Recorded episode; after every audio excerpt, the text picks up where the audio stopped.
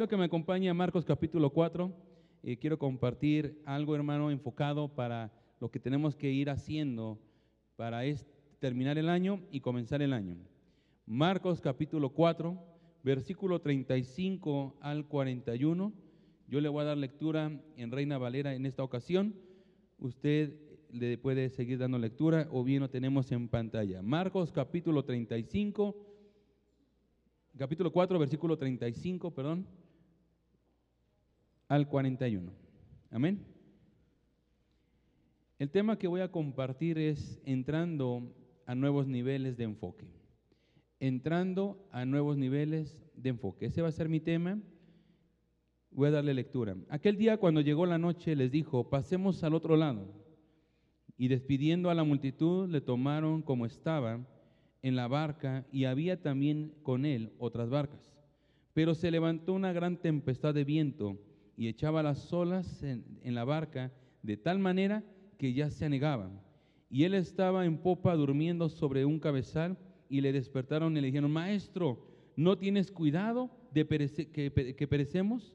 Y levantándose reprendió al viento y dijo al mar, calla, enmudece. Y cesó el viento y se hizo gran bonanza. Y le dijo, ¿por qué estáis así amedrentados? ¿Cómo no tenéis fe? Entonces temieron con gran temor y se decían el uno al otro, ¿quién es este que aún el viento y el mar le obedecen? Inclina su rostro, vamos a orar, Padre. Oramos en tu presencia. Pedimos que tú nos vengas a hablar, nos vengas a direccionar. Llénanos, Señor, de tu unción. Enséñanos, Padre, a enfocarnos. Queremos pasar nuevos niveles. Queremos, Padre, enfocarnos a los propósitos tuyos. No queremos que venga, Señor, el enemigo a robarnos los sueños, las visiones, lo que tienes, Señor, en mente para nosotros. Ayuda a la iglesia a enfocarse, a ir a nuevos niveles, a nuevos tiempos. Y declaro que en la, en la iglesia de Cristo está, Padre, también tu visión para ellos. En el nombre de Jesús. Amén. Dele palmas al Señor fuertemente. Bien, hermanos, déjeme decirle que yo creo que terminar el año es como hacer remembranza de todo lo que hemos pasado. Hacemos memoria y nos miramos, hermano, y vemos que, que fue duro este año. No fue fácil, ha sido complicado. Hemos tenido altas y bajas, cargas y preocupaciones, desánimos. Yo creo que si hace una evaluación, hermano, van a salir a la luz tantas situaciones que pasó. Algunas todavía continúan, ¿verdad?, en esa situación otros podemos decir, no, ya Dios me fortaleció, voy saliendo de este año tan difícil, eh, tan presionado, eh, situaciones que cada uno fuimos pasando, familia, personales, en trabajo, en escuela, en la misma iglesia. Eso es parte, hermano, de, de un proceso. Y a veces no entendemos, hermano. Todos deseamos, creo yo. Creo que todos deseamos tener una vida placentera, tranquila, yo creo que todos de alguna manera buscamos el ser felices siempre, el que todo lo que hagamos va a funcionar y va a resultar, que todo lo que yo habla va a tener un buen, un buen consejo, un buen concepto, pero no es así. Tus palabras han herido, tus acciones también han ofendido, lo que has hecho no has alcanzado a terminar, lo que iniciaste no, no, no lo concluiste. O sea, hay cosas, hermano, que valoramos como persona, como familia, como iglesia, y decimos, no terminamos con la satisfacción que hubiéramos querido. Pienso yo. Eso es algo que es mi punto de vista. Pero Dios nos enseña algo totalmente diferente de los enfoques. Mira que cuando yo leo esta cita donde dice que Él les dice a los discípulos, pasemos del otro lado, probablemente Jesús ya venía cansado y desgastado físicamente y dice que lo encontramos durmiendo en, la, popa, ahí descansando. Hermano, yo sé que hay quienes tienen sueño pesado. Y yo digo, ¿será que Jesús tenía un sueño tan pesado que no sintió la tormenta sin ofender a Jesús? ¿Será que Jesús, hermano, estaba tan cansado, cargado, que ni siquiera el ajetreo, hermano, del mar, el que dice que las olas se levantaban tan alto que pareciera que las olas se iban a meter al barco para hundirlo, que no se despertara Jesús, que fue tan necesario que los discípulos fueron y corrieron a despertar al Señor. ¿Cómo es posible, Jesús, que estés durmiendo y nosotros casi estamos a punto de morir? Levántate, haz algo. Él se levanta, yo creo, ¿cuántos nos, hemos nos han levantado y nos enojamos? ¿Cuántos hoy nos levantamos de malas? De que, ¿cómo que ya es tiempo de levantarme para bañar? Algunos ni se bañaron para, no para dormir otro poco más, probablemente. Pero creo que de alguna manera hay quienes nos molestamos de un, pequeño descanso. ¿O cuántos cabeceamos en la sala, hermanos? Según viendo la televisión estamos. Mi mamá una vez me regañó, dejé de molestarla, porque no dije, mamá, vete, déjame aquí sentada, estoy cabeceando rico. ¿Ah? Nunca más la volví a molestar. Ah, dejo que cabecee solita, nada más cuido que no se me caiga. Ahora, como de repente ya está, bueno, está sola en su casa, yo no sé si se ha caído o no mi mamá, espero y no, mamá. Si no te has sobado muy bien, que no se te ve el golpe. Pero creo yo que todos en alguna manera, cuando estamos cansados, pedimos comprensión de los demás. Pedimos que nos comprendan, que nos atiendan que nos cuiden de todos los procesos que estamos pasando y queremos que nos cuiden. Usted se hace una herida, hermano, y en casa se trata de, curar, de, sanar esa parte, pero lo hacemos con amor, con cuidado. Pero cuando vemos que esa herida no cierra, vamos al médico, llega usted al médico y el enfermero o la enfermera nos abren, hermano, sin conciencia, nos meten el jabón, nos tallan, hermano, con zacate, yo creo, y uno dice, hágalo con amor. No, no, pero es que tiene que salir todo. ¿Cuánto nos ha pasado eso también? A uno quisiera mejor no ir al médico. Porque queremos comprensión.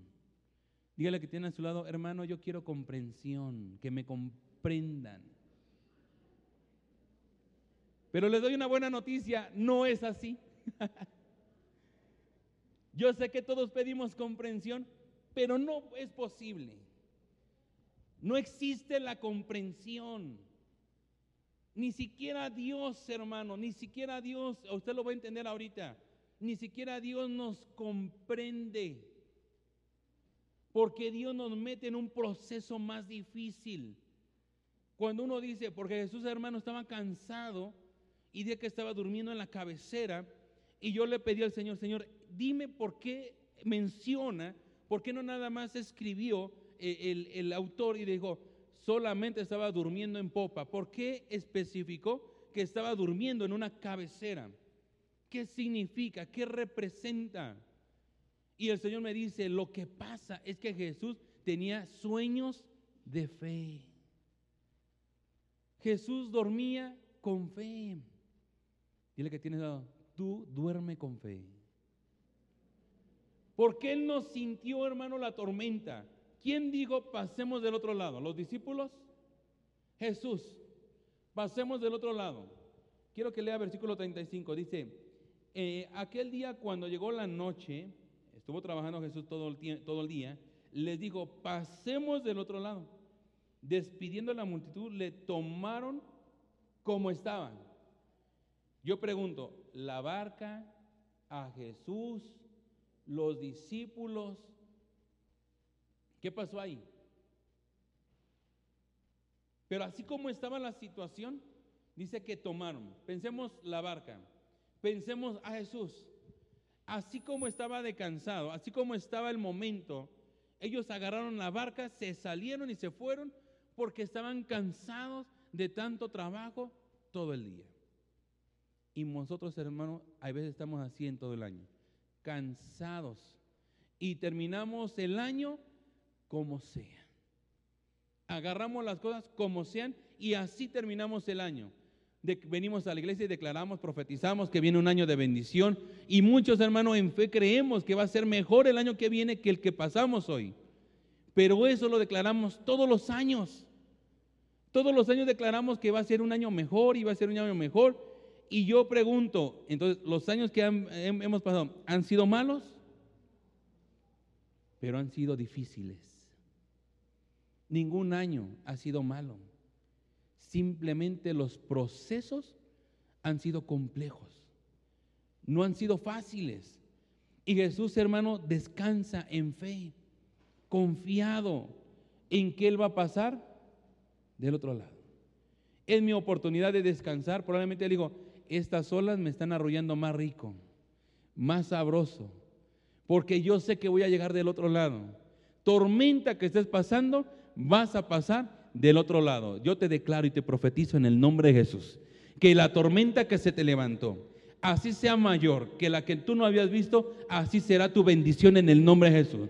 Cualquier tormenta mayor, así será tu bendición. Si viene una tormenta todavía doble de la que has pasado, así vendrá tu bendición doble. ¿Cuánto decimos amén, hermano? Porque Dios es bueno, es fiel, es poderoso. Él es maravilloso. Usted tiene que entender, hermano, que aunque venga un proceso, una circunstancia, un, un, problema en casa, así como es el problema, dile, Señor, así como entró el problema, así tendré mi recompensa. Si tengo problemas en mi familia, así vendrá la recompensa de bendición ahora.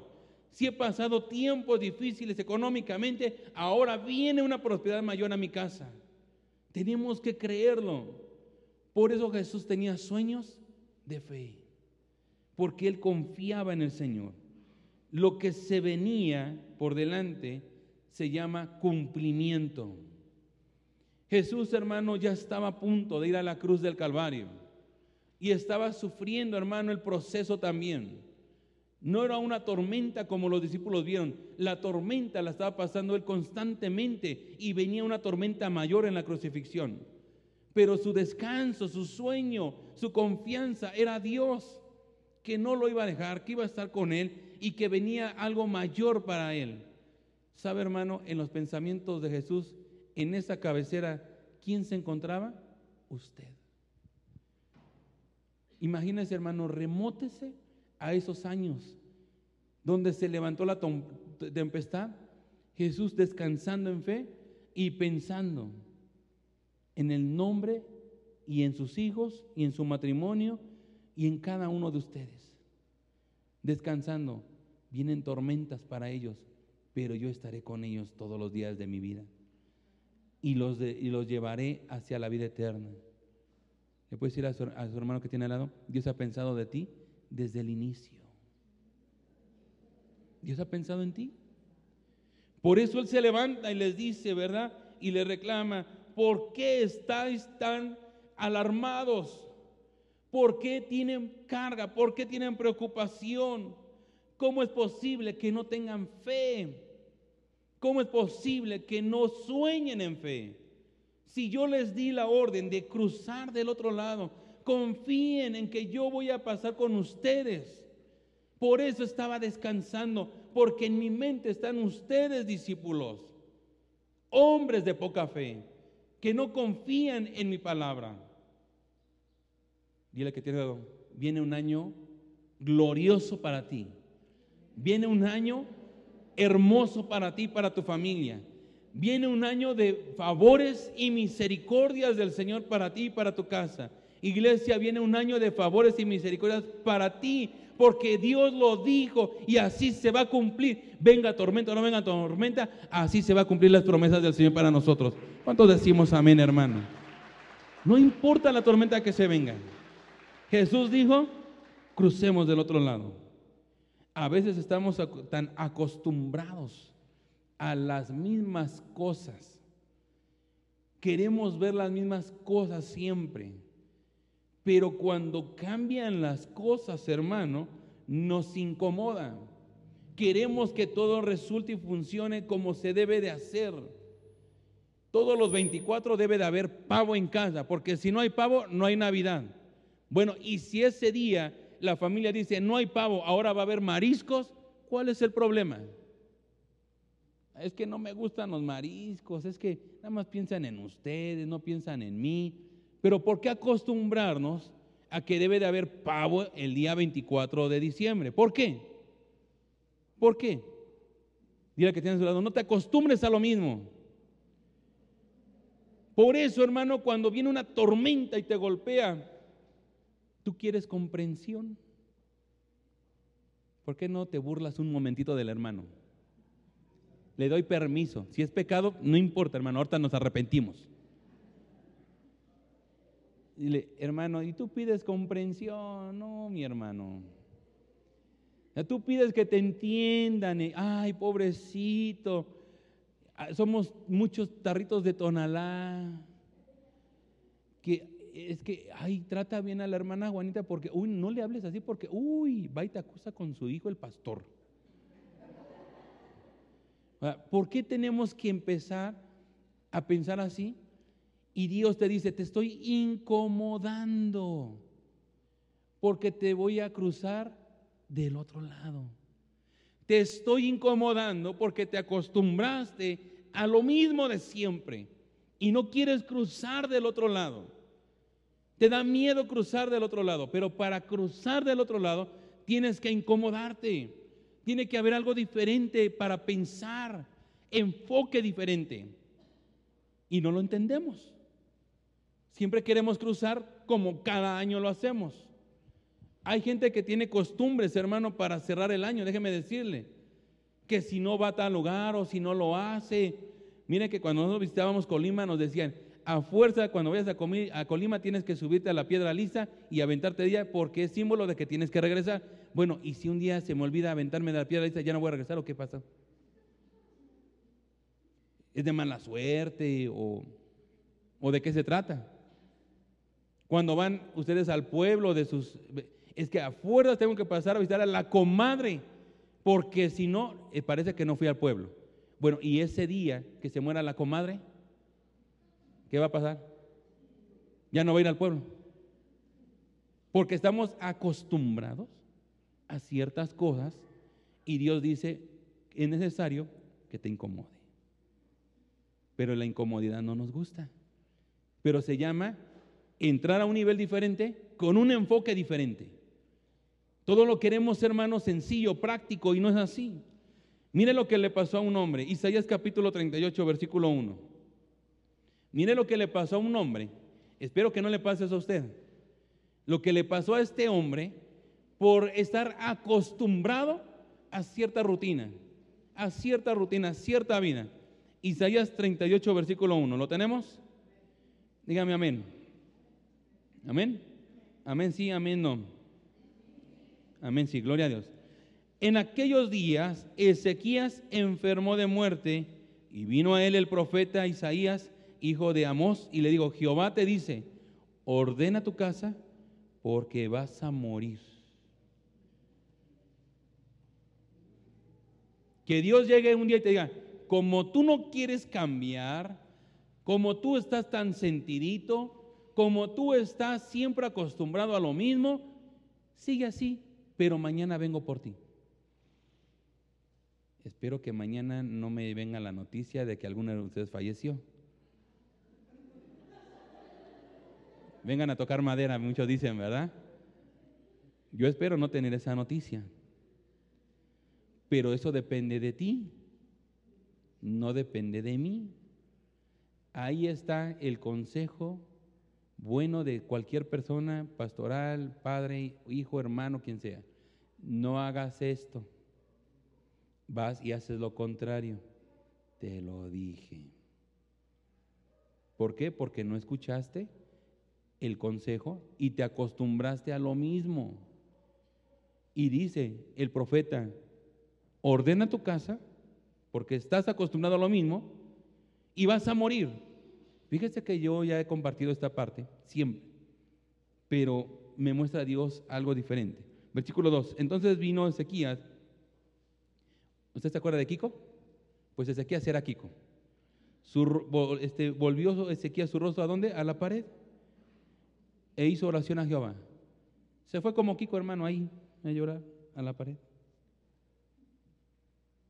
Empezó a llorar a la pared y decir, ya vienen por mí, ya voy a morir. Y me está diciendo que ordene mi casa. Quiere decir que siempre la mantuve igual. No hubo cambio. Siempre fue lo mismo. Así es, aquí se quedó un rato en la pared llorando y clamando al Señor, Señor, ¿Qué hice para morir? Estoy enfermo. Vino una enfermedad. Él no iba a morir por la enfermedad. Él iba a morir porque la palabra de Dios le dijo que iba a morir. Quiero que lea nuevamente el versículo.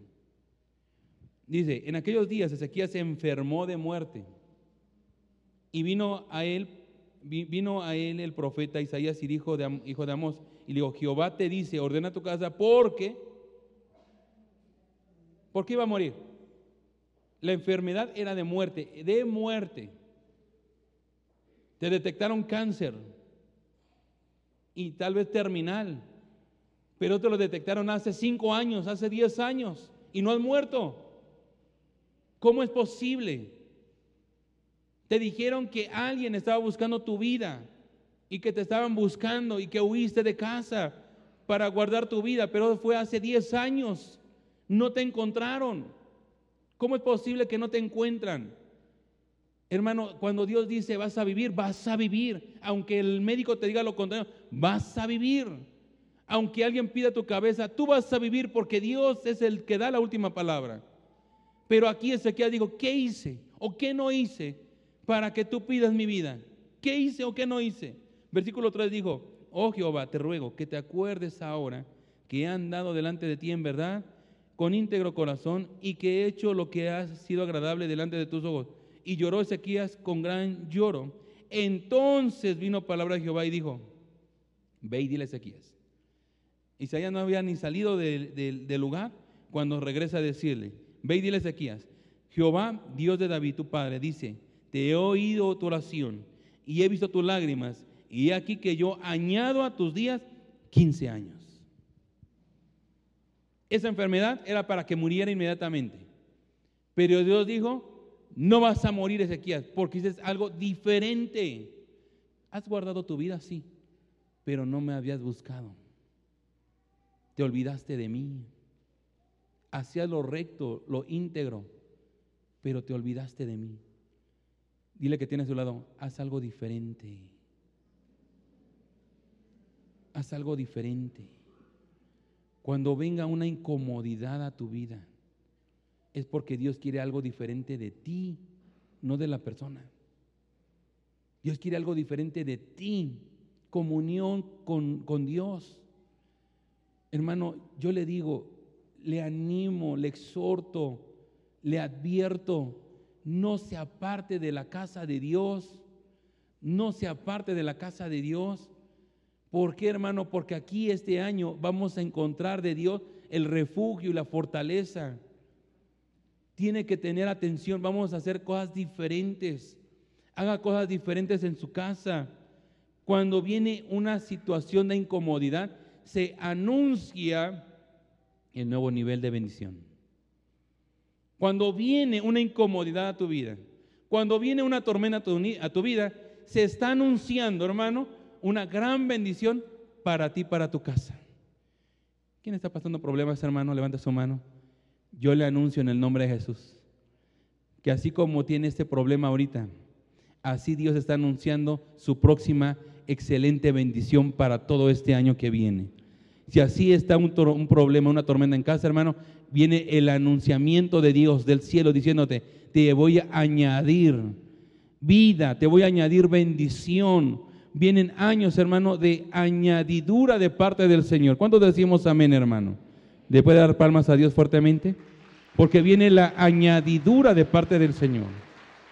Viene Dios añadiendo otro nivel. Porque Dios quiere llevarte a un nivel diferente, a ti y a tu familia. Se anuncia lo mejor, se anuncia la bendición.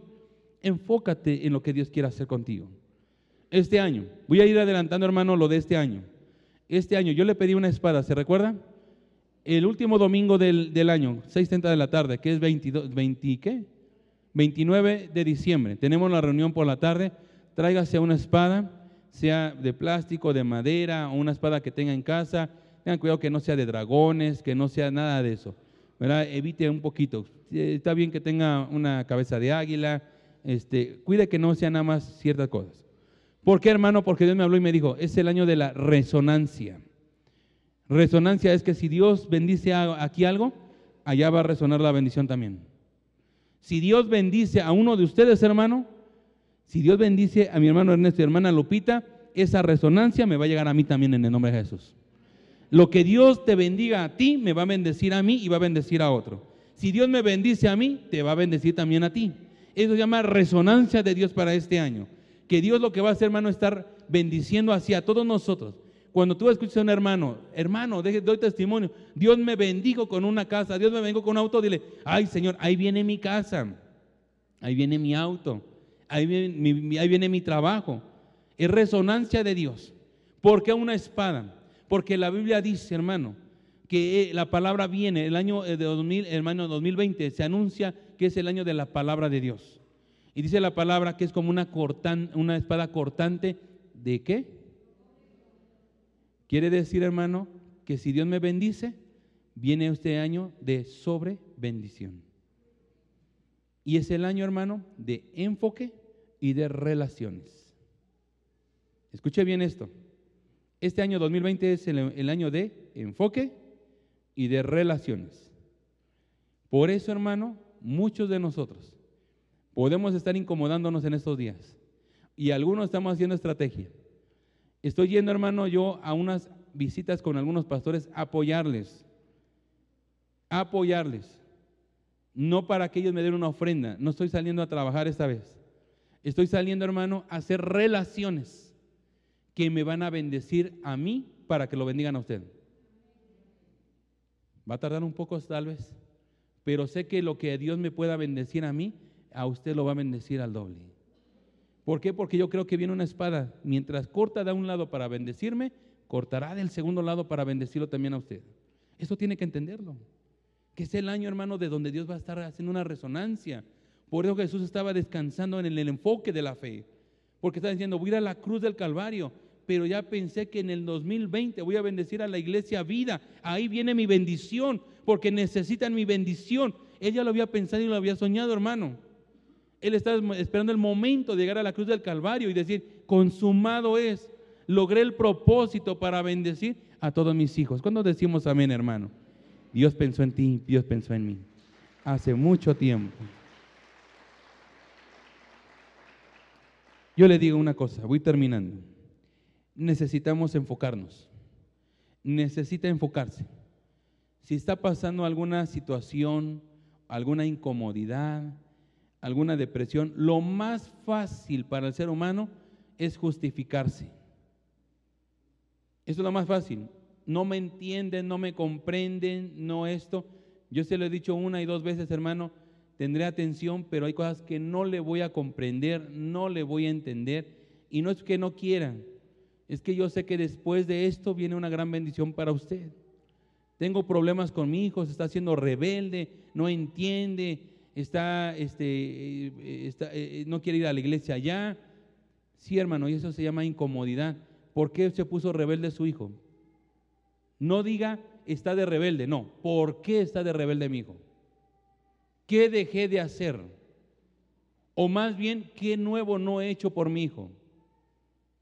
¿Qué no he hecho nuevo por mi esposo, por mi esposa, por la iglesia? Demandamos mucho y poco hacemos. Ahora Dios te tiene que incomodar a hacer nuevas cosas. Haga nuevas cosas. Viene Navidad y viene una serie de dogmas, ¿no? Si es buena la Navidad, si no es buena la Navidad, si es bueno el árbol de Navidad, no es bueno el árbol de Navidad. Hermano, yo no sé si algunas cosas son verdad, si algunas son cosas son mentiras. Esto no lo hacemos por idolatría. Si usted va a adornar su casa, adórnela y celebre la Navidad. Deje, hermano, que celebren un poquito de sonrisas navideñas. Nosotros, hermanos, no hacemos ciertas costumbres, pero nosotros, hermanos, sabemos que en diciembre sabemos que no pudo haber sido el nacimiento de Jesús. Eran tiempos fríos. Lo sabemos, pero sí es una oportunidad de evangelizar, de recordar a Jesús, de celebrar, hermano, que un día nació para ir a la cruz del Calvario y resucitar y darnos vida eterna. No es malo que lo hagamos. Sus hijos tal vez necesitan un poco de felicidad en casa. Porque quienes, hermanos, la celebraban, hermanos, cenaban normal, pan, leche y a dormir. ¿Por qué no, hermano, una noche se desvela con sus hijos, jugando, riendo, divirtiéndose, haciendo karaoke cristiano? No sé, algo diferente. ¿Por qué incomodarnos? ¿Para qué? Porque viene un nuevo tiempo, hermano. Viene algo nuevo para nosotros. Viene algo diferente para usted. Yo sé que Dios lo va a bendecir este año. Y lo va a hacer como? Comenzando este año 2019. Usted entiéndalo. O sea, la resonancia comienza ahorita, no en el 2020. Ya comenzó. Dile que tiene, ya comenzó Dios a bendecirnos, ya comenzó. Ayer dimos testimonio y voy a recalcar ese testimonio por algunos que no escucharon, pero nuestra hermana Ceci, que no la veo, anda, ya, anda, ¿dónde está? Ah, ya te vi. Pero nuestra hermana Ceci, ya saben que hace más de un año ella perdió a su bebé, pues ya está embarazada nuevamente. Y eso, hermano, es una gran bendición, porque Dios le está dando la resonancia de la bendición a nuestra hermana Ceci. Eso es bendición. Le dieron un diagnóstico a la hermana Ceci en la semana. ¿Estaba cargada, estaba afligida? Sí.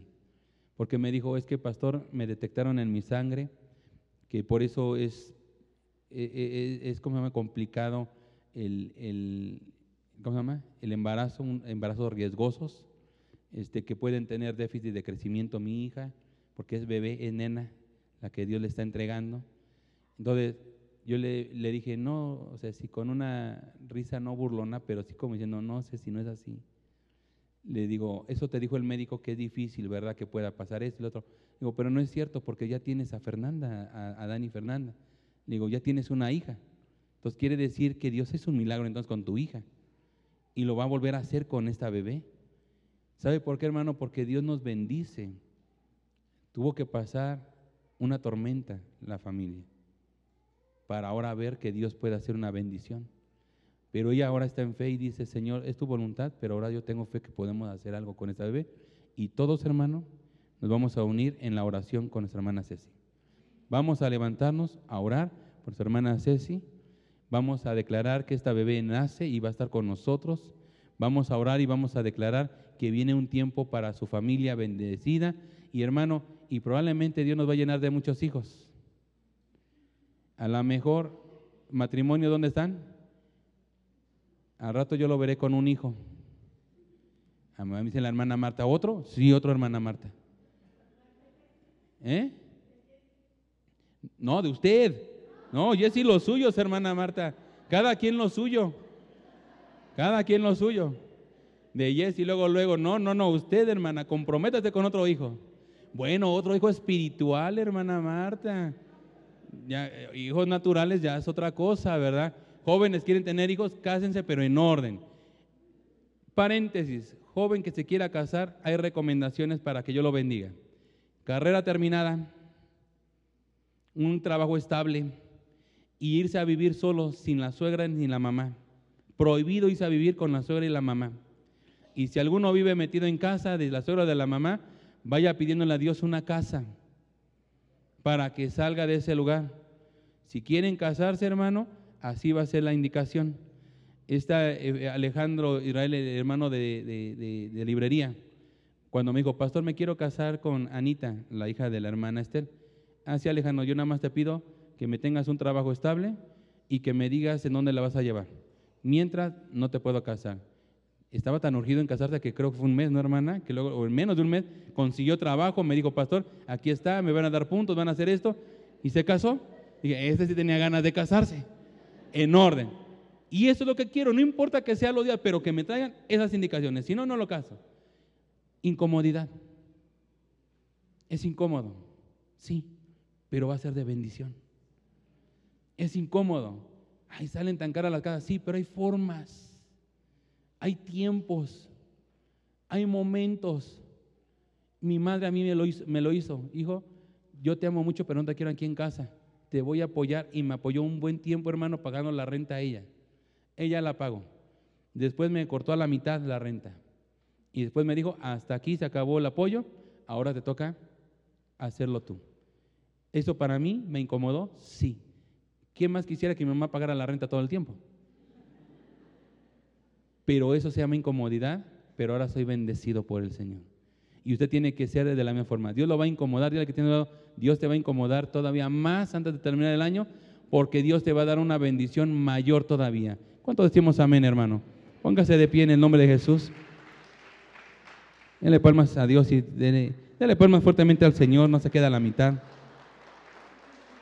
Dios nos va a incomodar fuertemente, pero esa incomodidad, hermano, dice la palabra, esa enfermedad era de muerte, pero no iba a morir. La incomodidad que tenga, hermano, no es para morirse, es momentánea, es pasajera, porque lo que Dios viene a traer para usted va a ser grande y glorioso. Amén. Levante sus manos un momento, yo le voy a hacer una oración, quiero bendecirlo. Quiero que se enfoque, hermano. Quiero, quiero que le diga, Señor, tú sabes mi tormenta que estoy pasando ahorita. ¿Por qué no dice a Dios, Señor, tú conoces mi tormenta, tú la conoces perfectamente? Tú sabes que estaba desesperado, tú lo sabes bien. Estaba incómodo, pero te doy gracias porque me estás incomodando, me estás incomodando. ¿Por qué? Porque el Señor va a traer una gran bendición para ti, para tu familia, para tu casa. Cada tribulación, cada proceso, cada incomodidad que tenga, solo es un proceso de testimonio y para darle gloria al Señor. Yo te bendigo a ti en el nombre de Jesús. Quiero orar por todas las mujeres jóvenes y todas las mujeres adultos. Quiero que levante su mano en el nombre de Jesús, todas las mujeres. Quiero bendecir a la mujer. Padre, yo bendigo a toda mujer. Declaro que fortalece su cuerpo. Declaro que hay sanidad en ellas. Declaro que la mujer